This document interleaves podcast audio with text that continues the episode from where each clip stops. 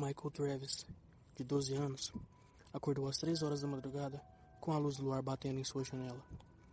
Estava tendo vários pesadelos assustadores, quase reais, que ele nunca imaginaria que teria. Seu pensamento era chamar a sua irmã mais velha, Sally, mas ela acreditava que aquele que mora no escuro levaria Michael porque ele foi um garoto malcriado com a família recentemente e que ele poderia saber que Michael tem medo do escuro. Os valentões do seu colégio inventaram essa história para Michael, para poder assustar ele. Uma forma prática e divertida de brigar com o psicológico de uma criança que gaguejava. Não olhe para ele, senão ele te levará para a escuridão e arrancará sua língua para que você não grite no escuro. Mas você não se importaria, né? Pelo menos, se ele arrancasse sua língua, seu merda, você gaguejaria menos. Michael sabia que não deveria dar ouvidos a eles, mas por um instante acreditou que se houvesse algo que te arrastasse para uma escuridão silenciosa e gelada, que fosse aqueles valentões, os infelizes que seriam levados. Só de pensar na ideia de algo assim pudesse existir, já o apavorava e muito.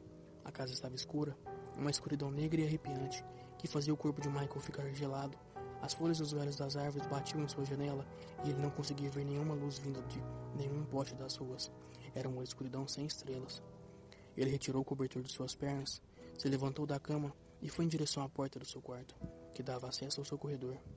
Abriu lentamente a porta do quarto. A mesa fez um som rangedor desagradável. O corredor estava completamente imersivo na escuridão daquela noite, como se não existisse luz há muito tempo lá. Michael sentiu um medo que ele nunca sentiu antes. Puro terror, apenas por estar na escuridão.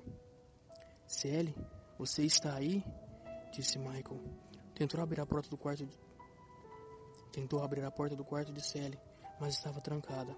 Então decidiu seguir o corredor escuro até o quarto de seus pais, até que se deparou com a porta do quarto deles entreaberta, seguido de sons de algo quebrando e rasgando, algo que provavelmente não deveria fazer isso.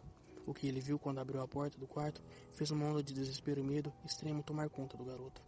Seu pai estava sem cabeça, com a coluna exposta, com o corpo debaixo de uma sombra de forma monstruosa e inexplicável, enquanto a coisa segurava a boca de sua mãe e arrancava a língua dela para fora do maxilar deslocado dela. Um som de rasgo estridente rugia por todo o quarto, sangue fluía do maxilar quebrado, principalmente na região onde estava um buraco enorme aonde a língua ficava. Michael, diante da carnificina na sua frente, se paralisou de pavor. Um medo gelado e sombrio percorreu a sua espinha, pensando que isso iria acontecer com ele também. Os quadros do quarto estavam embaçados. No lugar dos rostos da família, há apenas rostos distorcidos que riam diante da macabra cena. De seus rostos não saíam risadas, mas gritos de terror que pareciam risadas alegres e contentes.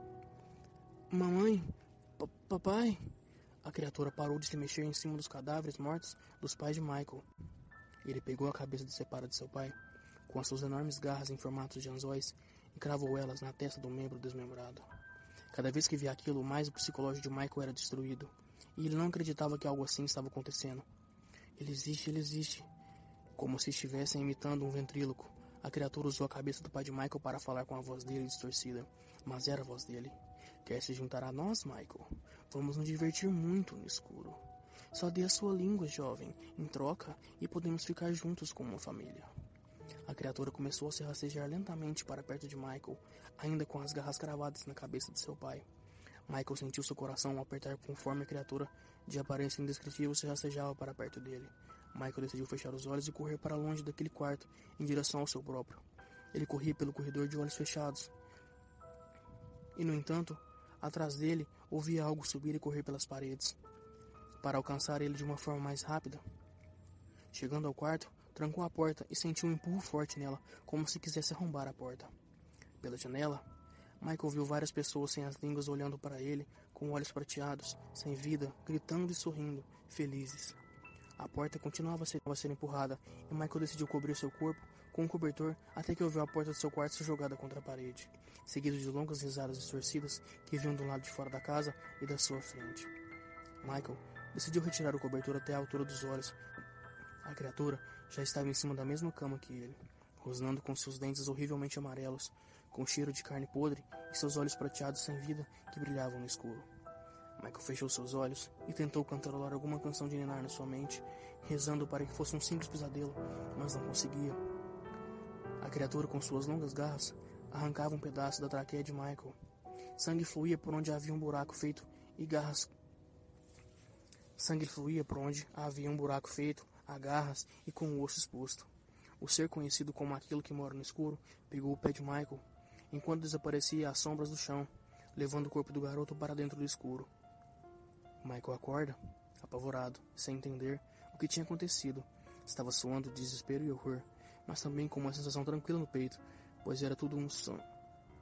O relógio bate, três horas da madrugada, com a luz do luar batendo na janela. Este foi mais um episódio do podcast Um Mundo Obscuro. Espero que estejam gostando das histórias. Até a próxima. E lembrem-se, aquilo é mesmo uma sombra?